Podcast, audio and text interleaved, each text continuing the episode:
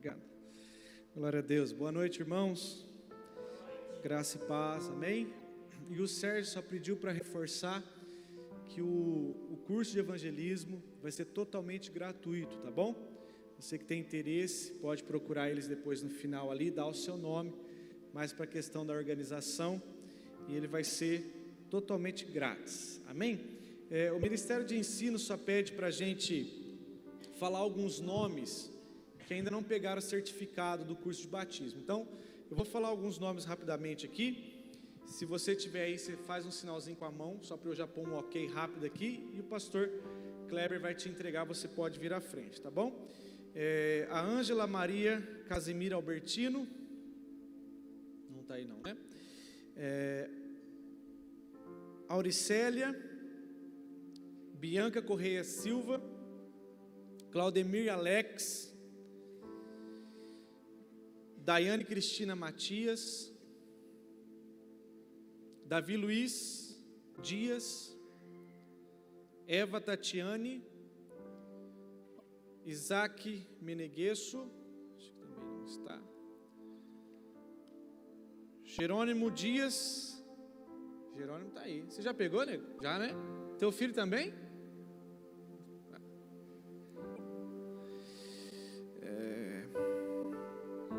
José Gilson Albertino. Karina Soares Silva, Luciano Martins dos Santos de Paula, já pegou? Karina Soares, né? Ok.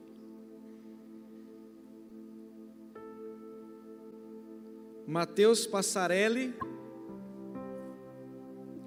Natália Arado, Nicolas Ferreira Roberto, Regiane Cássia, é, Reinaldo da Silva, Renata Labote, Rogério de Paula, Túlio Silva,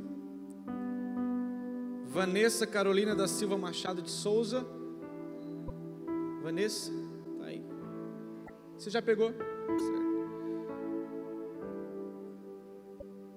e Zenildo Brito. Não, né? Ok. Maravilha, então, irmãos. Glória a Deus. Pastor Kleber, o senhor pega para mim, por gentileza. Aqui. Tem alguém nos visitando pela primeira vez, irmãos? Tem? Se tiver alguém, fique de pé, por gentileza. Não te constrangendo, mas já te constrangendo, né? Mais alguém que está aqui pela primeira vez? Deu um sinalzinho com a mão. Seja muito bem-vinda. Que Deus te abençoe muito, que você se sinta à vontade nessa casa e tenha certeza que Jesus te ama muito, viu? Deus te abençoe, em nome de Jesus. Glória a Deus. Pode se assentar. Queridos, pastor Pedro está ministrando em Severínia, pediu para que eu ministrasse nessa noite. Eu queria que você abrisse a sua Bíblia em Salmos capítulo 1,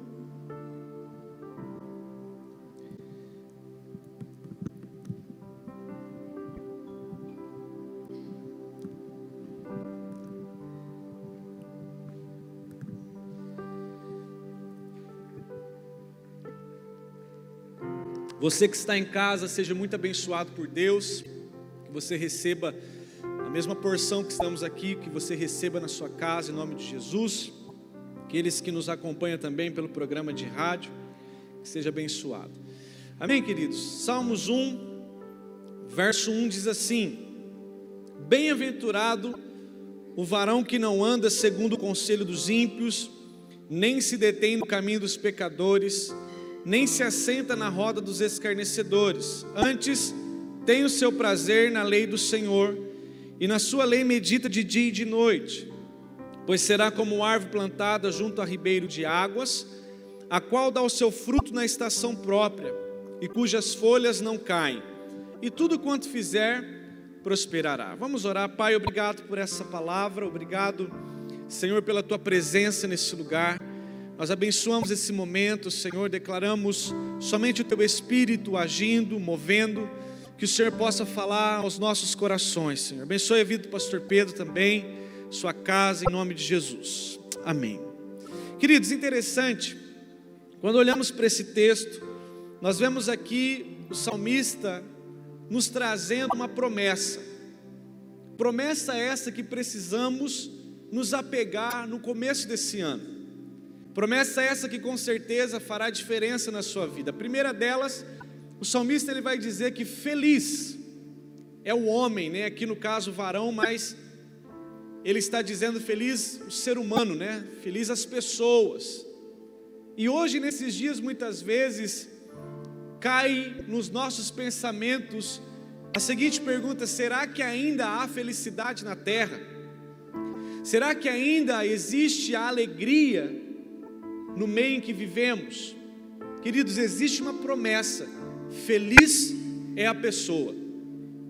Existe sim a oportunidade, existe sim uma maneira de sermos felizes. Por mais que o mundo está de mal a pior, por mais que as situações estão aí cada vez mais se avolumando, tentando roubar de nós a alegria plena, mas eu tenho a, a convicção, não só nesse texto de Salmos 1, mas Jesus, quando ele vai falar sobre as, né, o sermão do monte, que é a constituinte do Evangelho, Jesus inicia o seu sermão dizendo: Bem-aventurados são aqueles, e ele dá uma lista de situações que nos faz homens e mulheres felizes. O apóstolo Paulo, em Gálatas 5, também vai dizer que o fruto do Espírito é gozo, ou seja, o fruto do Espírito é alegria, o fruto do Espírito é felicidade. Ou seja, em Deus existe um lugar que nós podemos sim sermos felizes. Agora, é importante pensarmos que essa felicidade, tanto de Salmos 1, como de Mateus 5, Gálatas 5, não é uma felicidade, não é uma alegria, não é um gozo segundo aquilo que vivemos. Porque se nós formos nos basear em cima daquilo que vivemos, podemos até ficar felizes, alegres, contentes, mas vai ser algo passageiro. O mundo hoje às vezes encontra felicidade na bebida, na droga, encontra felicidade né, no consumismo, encontra felicidade em muitos outros meios, mas são formas que traz uma alegria momentânea. Então eu disse pela manhã, né? Eu já usei droga e é assim. Aquele que usa droga, ele tem ali os seus momentos de, de prazer, de alegria, mas de repente ele entra numa viagem que ele vê um cachorro na rua, o cachorro parece que criou asa, está criando um dragão, né? Virando um dragão, né, Everton? Ele se esconde com medo, todo barulho parece que é a polícia, parece que é perseguição, porque a alegria do mundo é passageira, irmãos. Aqueles que se realizam no consumismo, é uma alegria passageira, porque ele gasta, gasta, gasta, mas dali 30 dias o boleto chega, e a alegria vai embora, não é? Hein, Sérgio? O boleto chega e a pressão bate. Por quê? São coisas que trazem alegria, felicidade, mas uma felicidade passageira. Aqui em Salmos 1, no hebraico, bem-aventurado é feliz, mas uma felicidade plena. Já em Mateus 5 e Gálatas 5 é Macários que também fala de uma felicidade plena, ou seja, independente o que você passa, Independente a situação, existe uma alegria de Deus para a tua vida. Mesmo que haja crises, mesmo que haja abandonos, mesmo que haja enfermidades, mesmo que haja lutas, decepções, quando eu entro nesse lugar em Deus, eu encontro o fruto do Espírito, que é alegria. Uma alegria que vem do Senhor. Por isso que a Bíblia diz que a alegria do Senhor é a nossa força. É uma alegria que nos leva, que nos conduz a passarmos pelas tribulações. Então pense e, e grave isso no teu coração. Existe sim uma forma de ser feliz. Talvez você vai ouvir muitos lá fora dizer: não tem como mais ser feliz nesse mundo. Não tem como mais ser alegre. Tem sim, irmãos, mas uma alegria que vem de Deus. O salmista continua dizendo uma outra promessa nesse texto, ele vai dizer que nós podemos ser como árvores plantadas junto aos ribeiros de águas. O que, que isso significa? Pega uma árvore que é plantada junto às águas e pega uma árvore que é plantada muito longe das águas, você vai ver a diferença. Nós vivemos numa região de cana. O ano passado, para você ter ideia, a cana de açúcar ela rendeu muito menos, porque as chuvas foram poucas. Ela deu até seu fruto, ela deu ali, né, o seu o seu caldo, o seu, açúcar, mas numa proporção menor porque faltou água. Aqui, por exemplo, nessa nesse canteiro, todas essas árvores são frutas, o seu Antônio plantou. E aí, no momento da seca, estava tendo que as árvores não estavam vingando como deveria. Nós pegamos, fizemos ali um sistema de irrigação onde a gente abre a torneira e fica pingando, gotejando em todas as árvores. E mudou, mudou a folhagem, mudou os frutos. No tempo certo ela dá o fruto dela gostoso, mas na seca não. Tem umas que nem fruto consegue dar. Suas folhas não são viçosas. Por quê? Estão longe das águas. Mas aqui existe uma promessa para mim e para você que nós podemos sim sermos plantados junto aos ribeiros de águas. E quem é esse ribeiro de água? O Senhor. Nós podemos sim, no Senhor, darmos frutos na estação própria, frutos que vão permanecer para sempre, a nossa folha não vai cair, ou seja, os nossos valores não vão se perder, mesmo nas estações, seja ela calor, frio, geada, seja ela nas mudanças climáticas da vida, nós não perderemos nossas folhas, os nossos valores permanecerão de pé, como amor, paz, santificação, humildade, generosidade, e aí vai, irmãos, nós não perderemos, porque estamos juntos a um ribeiro de água, e aqui ele vai dizer também que tudo o que ele fizer prosperará.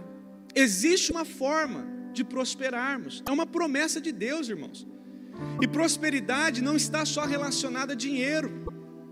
Nós podemos prosperar em todas as áreas da nossa vida, seja no matrimônio, seja na criação dos filhos, seja no trabalho, seja na vida emocional, seja né, na sua, sua vida acadêmica. Nós podemos, segundo a Bíblia, prosperar em todos os sentidos, sermos bem-sucedidos mas o salmista, ele vai dizer de uma forma muito interessante o que nós não podemos fazer, o que não podemos fazer para vivermos essas três promessas: felicidade, uma vida arraizada na, nas águas do Senhor, como também uma vida de prosperidade. Ele vai nos ensinar o que não fazer e vai nos ensinar o que fazer. E a primeira coisa que ele fala é: Bem-aventurado o homem que não anda no conselho dos ímpios. Se você deseja viver essa felicidade que vem de Deus, se você deseja viver essa, essa vida com o Senhor, que mesmo que venha secas da vida, você não deixa de crescer e de frutificar. E se você deseja prosperar, a primeira coisa que você precisa aprender, você e eu, nós não podemos andar no conselho dos ímpios. E o que é ser ímpio?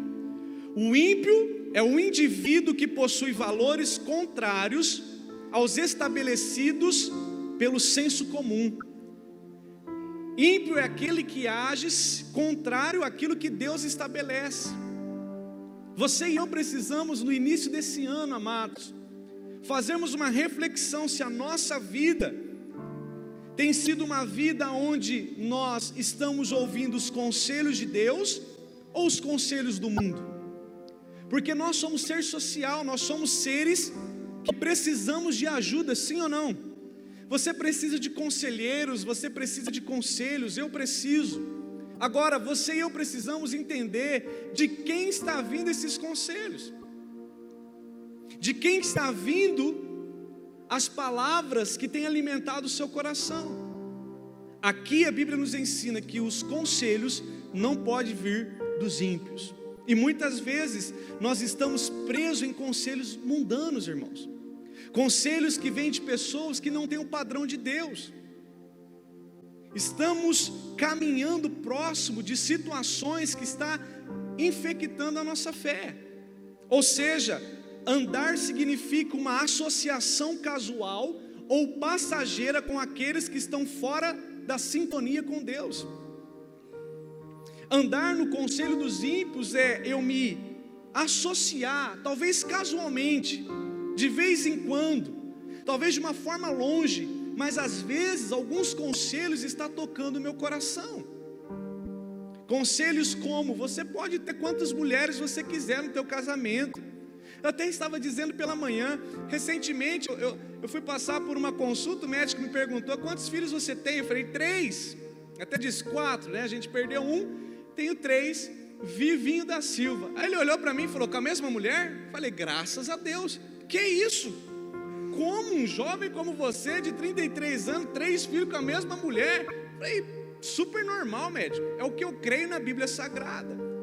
Mas para o mundo, irmãos, o conselho do mundo para muitos jovens é: experimenta vários tipos de pessoas para ver se realmente ela é de Deus. Os jovens vão saber o que eu estou dizendo. Uma vez aconselhando uma pessoa, ela disse para mim, pastor, mas me instruíram a eu ficar com várias meninas ou com vários meninos para eu ver se realmente beija bem, se realmente né, tem uma boa prática na cama, se realmente paga a conta, se realmente isso, se realmente aquilo, para ver se vai dar certo, irmãos. Conselho do diabo. Porque depois que você casa, você ali se relacionou com um monte de pessoa. Aí você casa. Cada pessoa que você relacionou ficou uma marca em você. Então você é uma folha branca e você foi ficando uma vermelha, uma amarela, uma azul, foram ficando marcas. Aí quando você casa, é muito difícil arrancar essas marcas. Só pelo sangue do cordeiro, irmãos. E mesmo assim, às vezes fica coisas na mente, lembranças que prejudicam o matrimônio, prejudicam a relação, mas é um conselho do mundo. Fica, experimenta, vai lá. Não, queridos, nós cremos num padrão bíblico. A Bíblia diz que Isaac, quando Abraão foi buscar sua esposa, o servo foi, fez um voto com Deus e Deus trouxe a esposa de Isaac diante de Eleazar. E a Bíblia diz então que ele cumpre um voto, leva a esposa para Isaac e ela foi mãe de gerações. Porque existe um padrão de Deus. Eu não sei quais têm sido os conselhos na sua vida profissional. Na sua vida profissional, quem tem trazido conselhos ao seu coração? O mundo, os ímpios ou Deus? Ou a palavra? Ou homens idôneos que procuram aquilo que está na Bíblia? Se você tem se adequado a conselhos do mundo, querido, se aparta disso. A Bíblia vai dizer, né, que nós somos sal nessa terra e luz no mundo.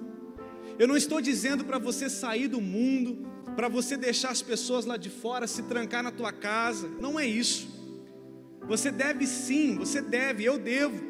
Né? Nós vimos no vídeo influenciar pessoas, ser luz onde as trevas, dar sabor aonde não tem sabor, mas nós precisamos ir lá e ser a diferença. O que acontece muitas vezes é que nós vamos e somos influenciados. O que a Bíblia deseja é que nós cheguemos lá e sejamos luz, mas muitas vezes nós, no conselho dos ímpios, temos nos enroscado. Depois o salmista vai dizer: não se detém, ou seja, não pare no caminho dos pecadores. E aqui, esse pecadores que o salmista está dizendo, ele não está dizendo a seguinte: a igreja é santa e o mundo é pecador. Não, não quero aqui, meus irmãos, fazer esse tipo de comparação, porque nós também pecamos, nós erramos também. Mas a diferença é que nós somos santos lutando contra o pecado, amém ou não? Falhamos, erramos, mas nos consertamos. Mas quando o salmista fala, não se detém no caminho dos pecadores, esse pecador que o salmista está dizendo é aquela pessoa que peca conscientemente. Ela sabe que aquilo é errado, que é contra o padrão de Deus, mas ela assume viver aquela vida.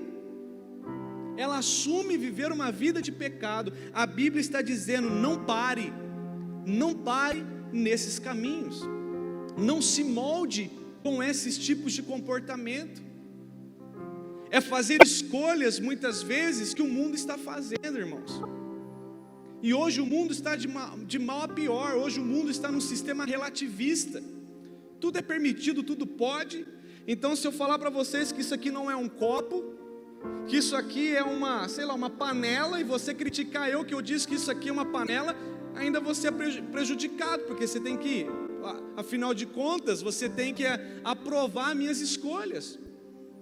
E com isso, muitas vezes, a nossa fé está sendo influenciada, porque já não mais combatemos aquilo que o mundo prega como errado, muitas vezes estamos nos moldando no padrão do mundo, e o Senhor deseja que eu e você não venhamos parar nesses caminhos mundanos, no caminho que o mundo fala, ou seja, deter é uma comunhão contínua com pessoas que são continuamente pecaminosas em suas atitudes. Você andar no caminho do, do, do, dos ímpios, no conselho dos ímpios, é algo que você vai de vez em quando. Aqui já começa a estreitar, você para e começa continuamente ter atitudes como ele. Então, se para ele sonegar é, é, é, é, algo legal, eu começo a sonegar também, afinal de contas ele faz. Se lá é normal mentir, eu vou mentir porque é normal mentir. Ah, se lá é normal, né? Se embriagar, eu vou me embriagar porque é normal. Não, irmãos. Como cristãos, se devemos viver, se desejamos viver a felicidade de Deus, uma vida plena em prosperidade, nós precisamos nos apartar desse tipo de comportamento. E depois, o salmista vai dizer o seguinte: não se assente na roda dos escarnecedores. Escarnecedores são aqueles que debocham e ridicularizam as coisas de Deus. Para eles, desobedecer ao Senhor é algo normal.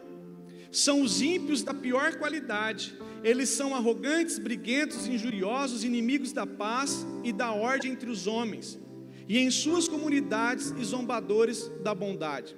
Os escarnecedores também são aqueles que rejeitam o nosso Jesus.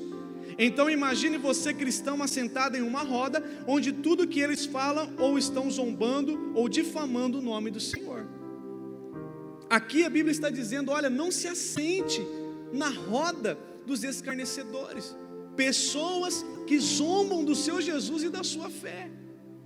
Repito, eu não estou dizendo para você deixar de influenciar o mundo positivamente. Nós fomos chamados como igreja. Igreja, o significado de igreja é chamados para fora. Nós precisamos ir pregar o evangelho a toda criatura, irmãos. Porque um dia pregaram para nós. Um dia nós éramos ímpios, um dia nós éramos pecadores, um dia nós éramos escarnecedores. E o amor de Deus chegou até nós. Deus deseja que saiamos lá e ganhemos essa cidade. Agora, eu preciso sair para ser bênção e não ser influenciado por essa sociedade. E agora você percebe comigo que existe, se nós não tomarmos cuidado, uma cadeia de ligação. Primeiro o salmista diz o seguinte: não ande, não pare e não se assente.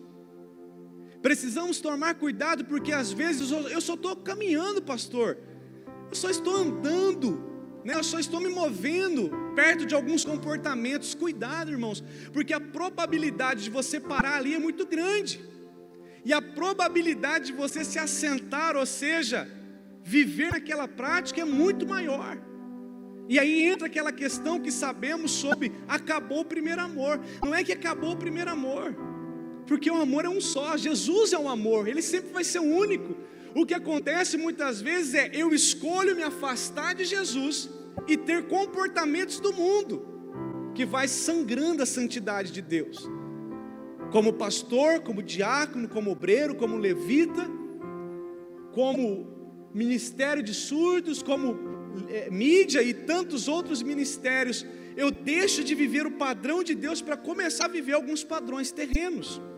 E eu não posso viver isso. Eu não posso entrar nessa cadeia. Então, para que eu não me assente, eu nem ando. Para que eu não me assente, eu nem paro. Eu vou ser a diferença. Se eu estiver andando perto, vai ser para influenciar positivamente. Se eu não estiver preparado para influenciar, então eu vou esperar um pouco. Lembrem dos discípulos, irmãos. Por isso que nós vamos fazer esse curso para nos dar ferramentas, para que consigamos ir para o mundo e pregar o evangelho. Mas lembre dos discípulos. Quando Jesus foi subir aos céus, antes Jesus disse o que para os discípulos? Saiam e preguem para todo mundo, foi isso? Jesus disse antes para ele: vá para Jerusalém, até que do alto sejam revestidos.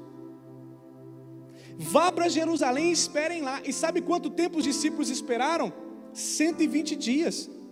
Nesses 120 dias, houve os discípulos a caminho de Emaús que estavam frustrados com Jesus, que andaram 15 quilômetros com Jesus e não reconheceram Jesus. Nesses 120 dias houve os zelotes da vida que estavam revoltados porque não aconteceu do jeito que eles queriam que acontecesse. Nesses 120 dias houve um uma, uma turbulência de emoções, que se eles tivessem ido para o mundo, eles tinham sido influenciados. Mas quando eles ficam em Jerusalém, esperando o revestimento, Deus foi tratando o coração deles. E quando o Espírito Santo desceu, irmãos, ah, aí desceu. Aí quando eles estão indo para a porta formosa do templo, a Bíblia diz que havia um paralítico, eles colocam a mão, paralítico sai andando. Orava pelos, pelos enfermos, eles eram curados. Ministravam o poder de Deus e acontecia. Por quê? Porque eles foram ajustados, eles não andaram no conselho dos ímpios, eles não pararam no caminho dos pecadores e nem se assentaram às rodas dos escarnecedores. Foram revestidos de graça e de unção. Por isso eu digo para você, se você deseja viver uma vida plena em alegria no Senhor, se você deseja viver uma vida plena da prosperidade de Deus, abandone os velhos hábitos, irmãos. Se você for numa festa, vá para ser luz naquela festa, que as pessoas saibam que você é um cristão, que as pessoas saibam na sua atitude que você é alguém diferente. Até de manhã, enquanto nós orávamos, veio esse, esse flash no meu coração. Você só sabe que Jesus é santo, você só sabe que Jesus é o Todo-Poderoso que cantamos porque o Espírito Santo revelou no teu coração. Agora existem muitos outros lá fora que precisam dessa revelação. E como virá essa revelação através de você, que tem o Espírito Santo?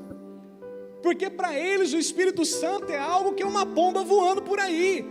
Para o mundo, Jesus ainda está crucificado numa cruz lá na igreja. Mas para nós o Evangelho é poder de Deus, é Cristo habitando em nós, é Cristo a esperança da glória em nossas vidas. Então, quando eu vou para o mundo, o mundo vai ver que Jesus está em mim. Quando eu for para o mundo, eu vou ser a diferença, eu vou chegar ali e vou causar, irmãos. Eles vão ter que saber que eu sou alguém, eu sou um embaixador de Deus. Agora, como está o nosso comportamento? Eu já disse aqui. Testemunho de um homem, de um vendedor ele foi, já contei isso aqui várias vezes, porque isso mexe comigo. Um vendedor, ele ganhou ali algumas bebidas, sabe esse negócio de ganhar, final de ano, e aí ele foi fazer uma média, Tico. Foi fazer uma média com, com, com o cliente dele. Falou: vou lá e vou dar cachaça para o meu cliente, fazer uma moral, para ver se eu consigo vender mais no ano. E foi lá o cristão, irmãos, pegou a cachaça e levou. Quando ele deu a cachaça para o cliente dele, o cliente dele olhou para ele e falou assim: Rapaz, eu esperava receber a cachaça de qualquer outro vendedor, menos de você. De você eu esperava ganhar uma Bíblia. Porque muitas vezes nós estamos nos enquadrando no padrão do mundo. Como o mundo faz? Eu vou fazer para ver se dá certo. Não, irmãos. O nosso padrão é Cristo, mesmo que esteja seco. Se Ele me mandar fazer do jeito dele, eu vou semear minha semente e ela vai produzir, porque é Deus quem faz. Não é o mundo que me dita as regras. Não é o mundo que vai dizer como eu crio meus filhos. Não é a escola que vai dizer o jeito que eu disciplino meus filhos. É a Bíblia Sagrada. Quantos estão comigo, irmãos? Não é o mundo que vai dizer como eu me comporto. Não é o mundo que vai dizer como eu me visto. É a palavra do Senhor. É a forma de Deus na minha vida. Por isso, ou seja, se assentar implica que a pessoa esteja à vontade no meio daqueles que zombam a Deus. Nós não podemos estar à vontade no meio daqueles que zombam a Deus, irmãos. Nós precisamos estar ali naquele meio, naquela festa de aniversário, esperando uma oportunidade para soltar a bomba. Que Jesus salva, que Jesus liberta, que Jesus renova, que Jesus faz. E aí o salmista, de uma forma muito peculiar, ele fala então três coisas que não podemos fazer. E agora ele vai dizer sobre duas coisas que precisamos fazer para que nós podemos ter a, a, a alegria plena e para que possamos ter a prosperidade de Deus em todas as áreas. Qual é? Prazer na lei do Senhor. Amados, nós precisamos mais do que nunca nos últimos tempos ter prazer na palavra do Senhor. Quando o salmista fala prazer na lei do Senhor, ele estava falando sobre o Pentateuco, Gênesis, Êxodo, Levítico, Deuteronômio, Gênesis, Números. Ele estava falando dos cinco livros do Pentateuco. Agora, nós não temos só os cinco livros, que é a criação de tudo, a forma de como agir e a repetição das leis. Não só isso, nós temos tudo isso, mais os apontamentos proféticos sobre o Messias, nós temos o Evangelho, que é o próprio Messias encarnado, e nós temos o Apocalipse, que é a revelação de tudo do final. E esse livro, ele precisa ser o quê? Esse livro precisa ser de uma forma muito, muito peculiar, prazerosa aos nossos corações. E prazer, olha a definição: sensação ou emoção agradável, ligada a uma satisfação. Irmãos, nós precisamos ter a Bíblia como algo satisfatório ao nosso coração. Eu até brinquei pela manhã, quer ver algo interessante? Um homem, quando ele compra um carro, um carro novo, está lá o seu carro, ele tem prazer no carro, o carro vira até uma samambaia, é ou não é? Vê água todo dia cedo, sim ou não? Se tomou sereno no outro dia, já está jogando água nele, é ou não é, Celso? Se o cachorro mijou na roda, então, pelo amor de Deus, e se a mulher vai entrar de ré, igual fez a mim, rala o carro no portão, dá desespero, porque ele tem prazer naquele carro, ele tem cuidado. A Bíblia está nos dizendo que nós precisamos ter tamanha atitude pela palavra do Senhor. Um desespero pela lei do Senhor, um desespero pela vontade de Deus para as nossas vidas. Então, antes de tomar qualquer decisão, eu não vou no mundo buscar conselhos, eu vou na Bíblia. O salmista vai dizer: Olha, guardei a tua palavra no meu coração para não pecar contra ti. Ou seja, eu pegar esse livro da lei, colocar no meu coração, e tudo que eu for fazer tem que ser baseado na palavra. E aí o salmista vai dizer a segunda coisa: ele vai dizer, olha, tenha prazer na lei do Senhor e medita neste livro, medita nas Escrituras. E meditar é você estudar o pensamento, é você ter um conteúdo, é você pensar sobre aquilo, ponderar sobre aquilo. É você ouvir a palavra de Deus e levar para sua casa e começar a ruminar ela. Conhece a história do gado? Come, come, come, come, depois o gado se deita, volta aquela grama ou aquela braquiar, aquilo que ele comeu, e ele começa a ruminar aquilo. Isso é meditar. É você pegar um texto da palavra saborear ele, deixa ele descer, mas depois, durante a semana, você vai ficar meditando naquilo. No original da palavra, aqui no hebraico, meditar é você falar baixo para você mesmo aquilo que você está lendo. Ou seja, por exemplo, guardei a tua palavra no meu coração para não pecar contra ti. Aí chega segunda-feira, o que, que, que eu preciso fazer para não pecar? Guardar a palavra no meu coração. Senhor, eu vou guardar a tua palavra. E você passa dias ruminando aquilo. Eu não sou contra a leitura diária. Já li a Bíblia em 40 dias duas vezes. Mas a Bíblia nos manda meditar na palavra. Não adianta eu ler 40 capítulos no dia, se esses 40 capítulos não estão mudando a minha vida. O que vai mudar a minha vida é a meditação, por isso que a Bíblia vai dizer: medita. Lembra de Josué? diante dos desafios, diante da morte de, de, Moisés, diante dos inimigos, diante do Jordão, Deus disse para ele: medita nesse livro de dia e de noite, para que sejas bem sucedido. Então, de repente, é você fazer como os berianos, irmãos, os berianos, quando Paulo estava pregando, era Paulo, não era o Mateus Rodrigues, não, era Paulo, o escritor da, das maiores, da, das maior, na maior parte do Novo Testamento. Paulo pregando, os berianos iam lá, anotavam o que Paulo dizia, iam para suas casas e conferiam nos pergaminhos se, se aquilo que Paulo estava falando era verdade. Nós precisamos, sabe, ter essa meditação. Então eu acordo de manhã, eu pego um versículo. Pode ser que eu fique nele um mês, mas esse versículo vai me mudar. Porque não adianta eu ler a Bíblia se a Bíblia não me mudar, senão ela só vai ser letra.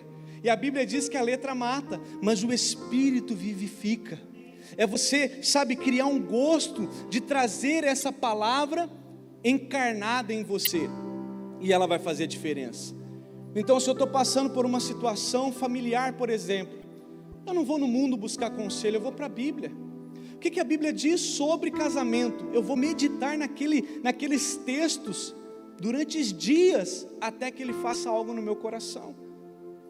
Foi justamente o que Josué fez. Meditou de dia e meditou de noite.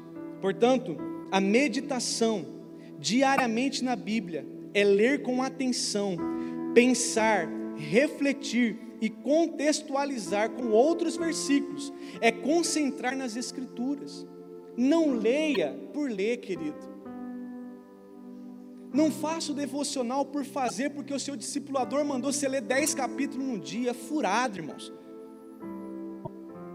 Leia com atenção, pegue as Escrituras, traga ela para a sua vida e diga assim: Senhor, que essa luz me ilumine, porque a Bíblia diz que a palavra de Deus é lâmpada. A Bíblia é o único livro que o autor ainda continua vivo por séculos de séculos, ele ainda mantém-se vivo. E se você permitir, ele entra em você e faz de você maravilhas.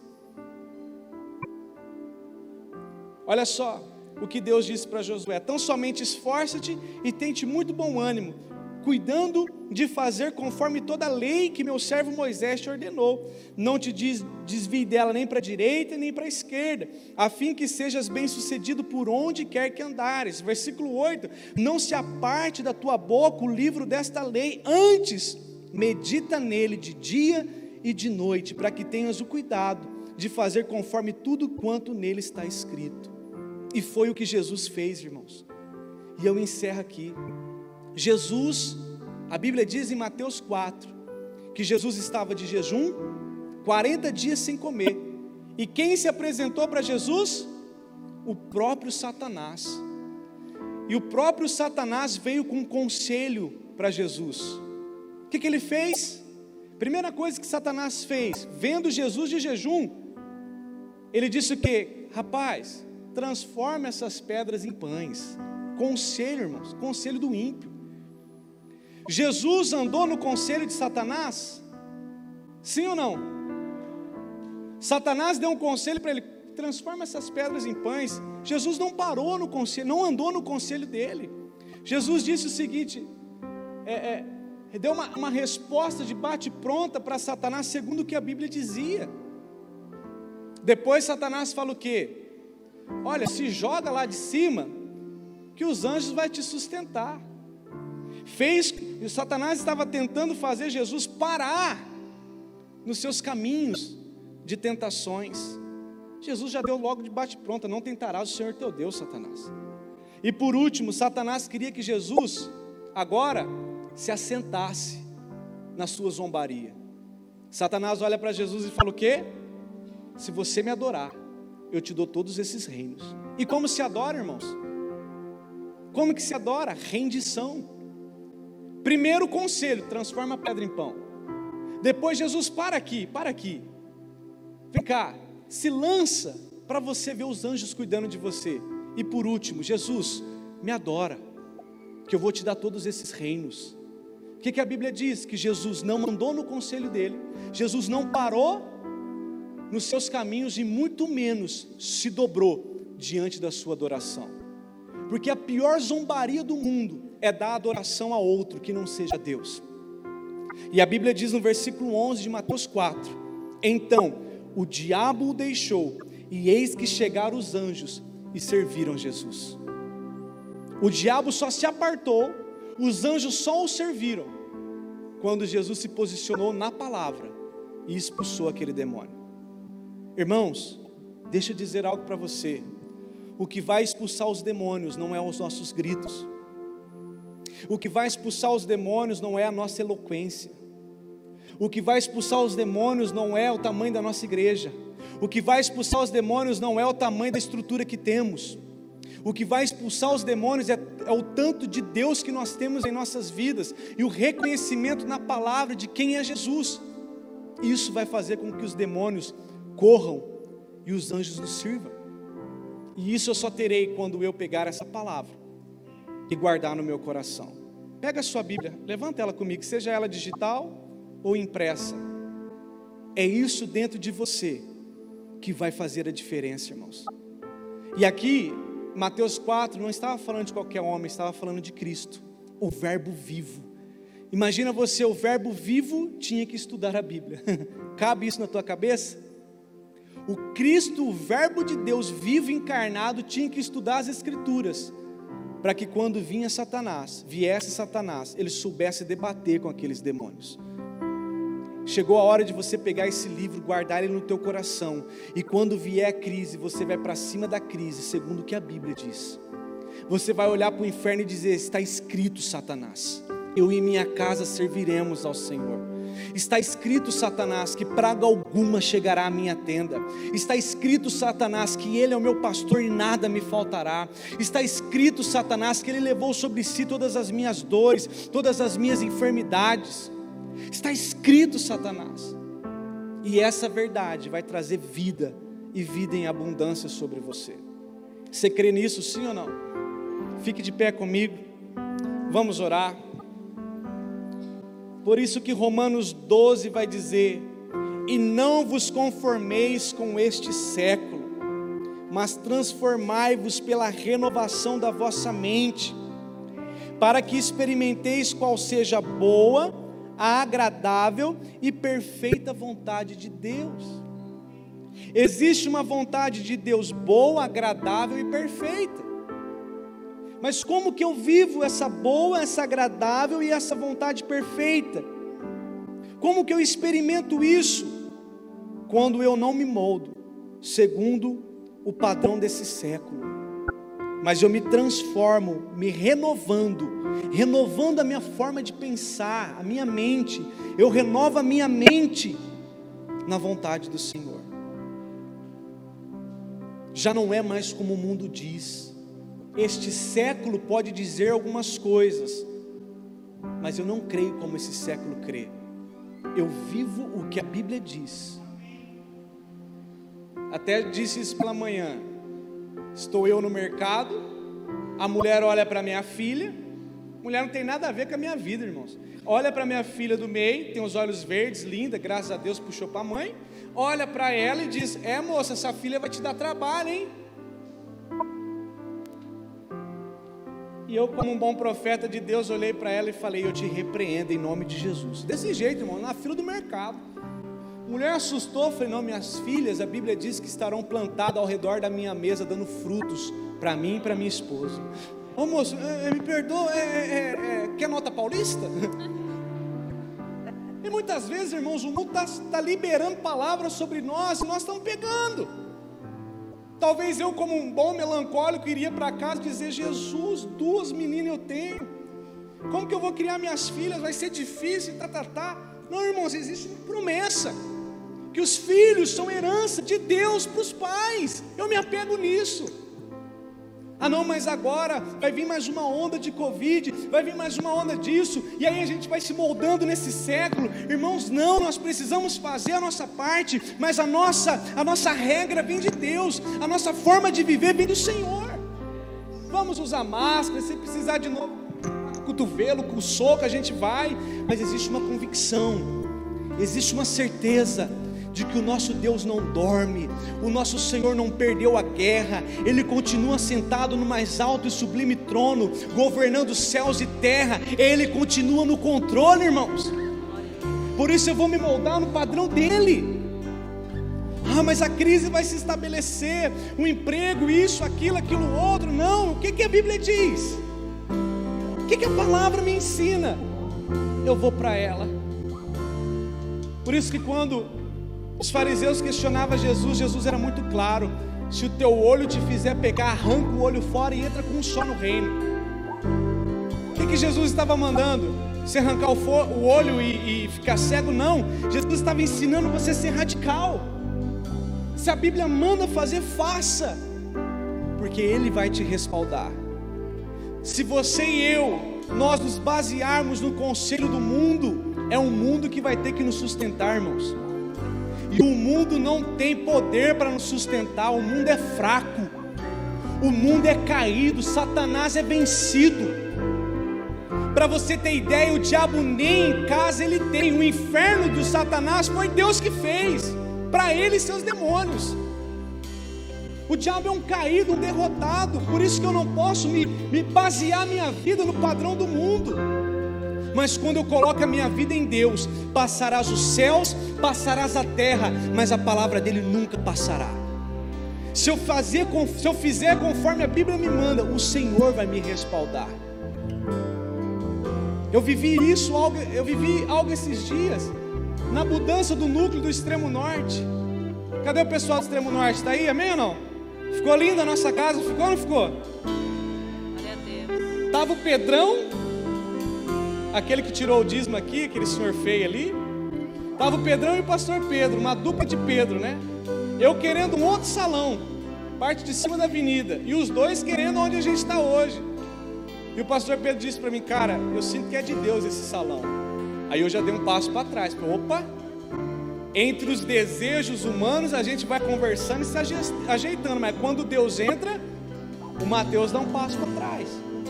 Resumindo, irmãos, estamos num salão maravilhoso tudo está cooperando para o bem. As coisas estão acontecendo porque quando Deus manda, Ele sustenta. Quando Deus fala, acontece. Por isso é necessário eu e você nos apartarmos do mundo de uma vez por todas e nos apegarmos nesse livro. Fecha seus olhos, ouça essa canção e deixa o Espírito Santo conduzir a tua mente nessa hora. Talvez vai vir re, reflexo, flashes de coisas do mundo, de coisas que você talvez tem por fazer, mas não permita a tua alma gritar. Deixa o teu espírito se conectar com o Espírito de Deus, o Espírito que clama a Pai, e deixa o Espírito conduzir você a um novo nível. Não se dobre pela necessidade, meu irmão.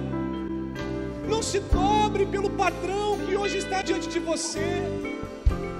Talvez dentro da tua casa ainda o teu marido não é convertido ou a tua esposa. Talvez os seus pais ainda não são convertidos e você tem que lidar ali com o ímpio, com o pecador. Mas eu tenho algo para te dizer: mantenha-se firme, porque você é uma árvore plantada junto ao ribeiro das águas, é por questão de tempo, e toda a tua casa servirá ao Senhor. Você jovem, se essa pessoa que está querendo ficar com você está com padrões errados, deixe esses padrões errados. Pastor, mas eu vou perder ele. Melhor que você perca ele do que você perca a sua salvação. Deixa o Espírito te conduzir. Sei que se eu te obedecer e se tua voz eu ouvir, os teus mandamentos guardar, serei bendito por onde eu passar. As suas bênçãos vou receber. O teu favor vai me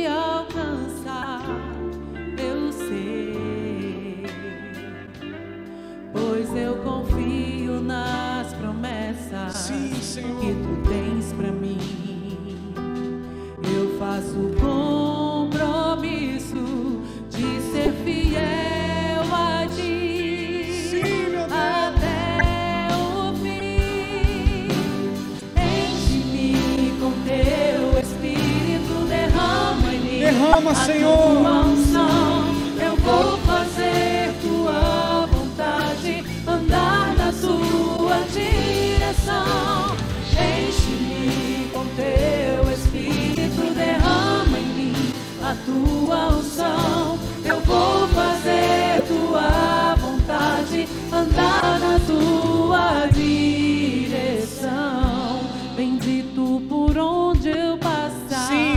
Nisso, Senhor.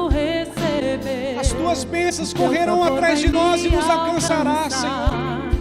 Eu sei. Em nome de Jesus. Pois eu confio nas promessas que tu tens pra mim. Eu faço com Diga isso, querido. De ser fiel a ti. Sim, no nome de Jesus. Teu espírito, derrama em mim a tua unção. Eu vou fazer tua vontade, andar na tua direção.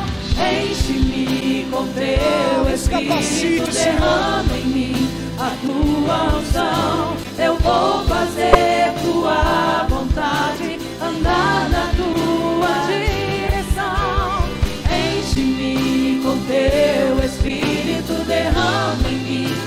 tua unção. Eu vou fazer tua vontade, andar na tua direção. Sim, Pai, nós oramos no nome de Jesus. Como igreja ceifa, como a igreja da família, nós oramos. Que o nosso padrão não é o mundo, que o nosso padrão não é o sistema, que o nosso padrão não é a onda atual que está. O nosso padrão continua sendo Cristo, a rocha, a rocha inabalável, aquele que era, aquele que é e aquele que há de vir. Por isso, Senhor, no nome de Jesus, nos ajude, Senhor, nessa, nesse caminho, Pai.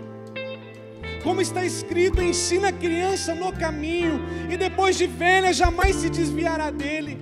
Senhor, nos ensina no caminho, Pai. Nos ajude a nos moldarmos segundo a vontade do Senhor. Senhor, no nome de Jesus, se houver entre nós pessoas que estão titubeando, tendo dificuldade de deixar o conselho dos ímpios, que tem tido dificuldade, Senhor, de sair do meio, Deus, daqueles que zombam do Senhor, daqueles que influenciam a sua fé negativamente. Pai, nós oramos no nome de Jesus, que a tua palavra, que é vida, que a tua palavra que é poder, que a tua palavra que é rema, Senhor, entre em cada coração. Aquilo que o homem não consegue, aquilo que a medicina não consegue, aquilo que o psicólogo não consegue, o Senhor é aquele que faz, o Senhor é aquele que faz nova todas as coisas. Por isso, em nome de Jesus, sobre o teu vento, sobre o teu vento, Senhor, para que possamos sim estarmos alicerçados em Ti. E pode vir os ventos, as tempestades, mas nossa casa permanecerá de pé, Senhor, porque o Senhor é a nossa rocha, o Senhor é o nosso ajudador.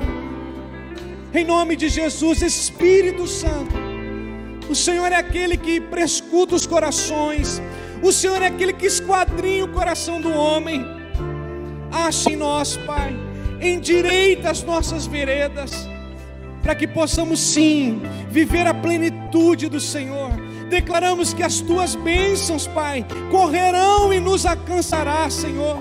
Declaramos que as demais coisas nos serão acrescentadas, pois buscamos o teu reino, buscamos a tua justiça, buscamos, Senhor, o teu padrão, Pai, em todas as áreas da nossa vida.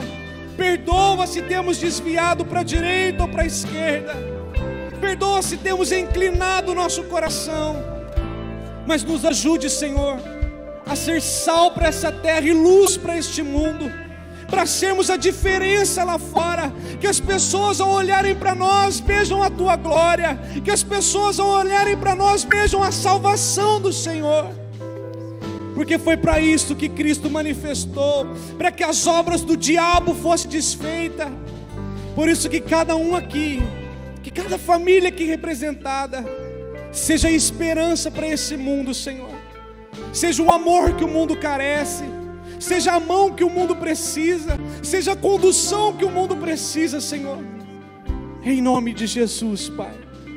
Dê um aplauso bem forte ao Senhor, querido. Tu és digno, Jesus. E não há outro além de ti. Só o Senhor é Deus. Santo, santo, santo é o Senhor. Digno é o Senhor. Aleluia.